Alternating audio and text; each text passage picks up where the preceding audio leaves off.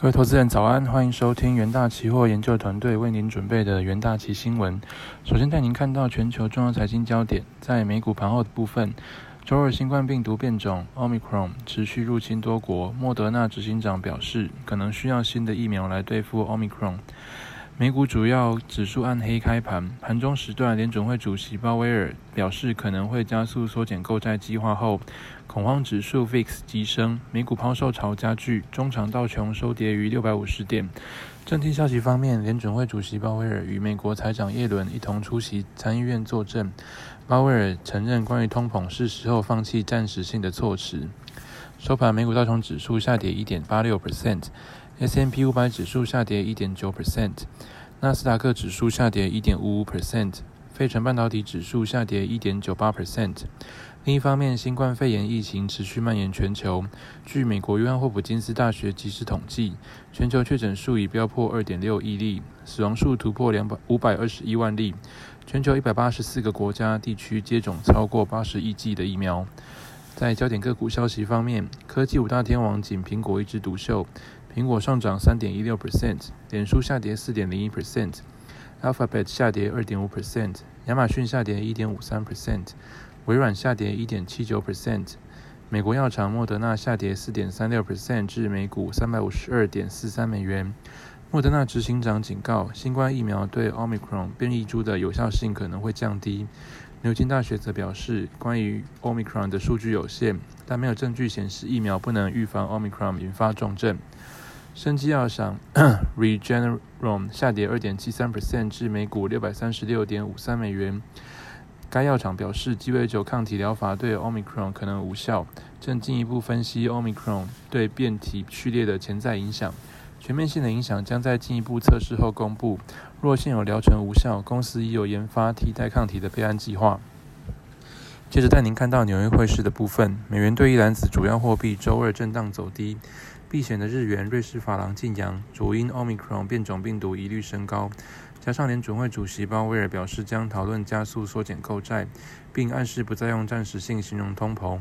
令投资人担心 Fed 积极升息可能浇熄经济复苏动能，风险胃口大减。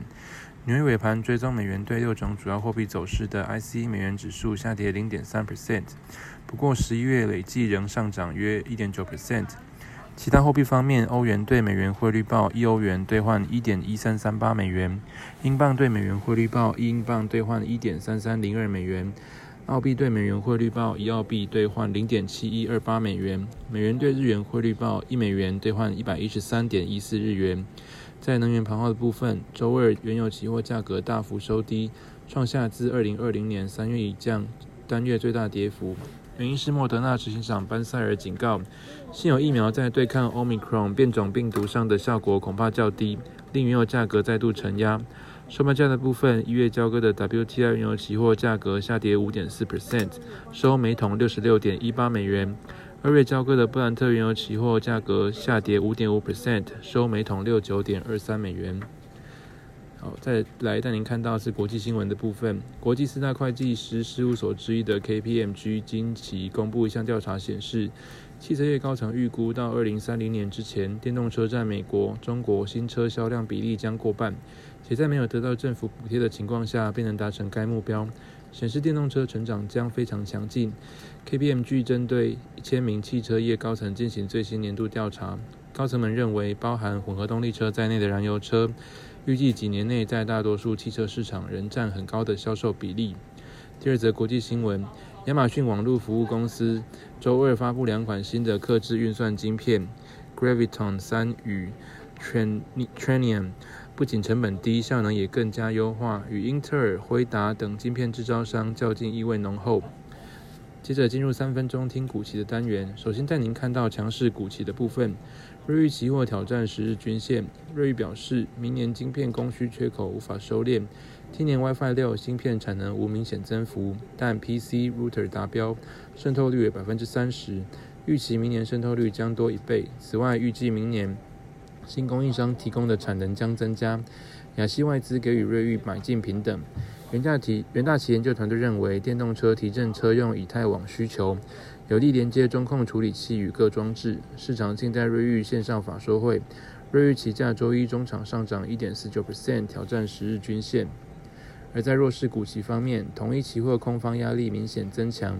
美系外资表示，统一本业虽获利稳定，但疫情影响部分转投资公司的营运，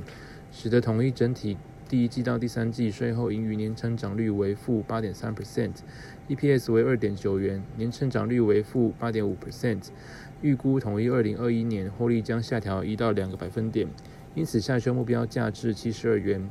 元大旗研究团队认为，统一在中国新产品发布速度收敛。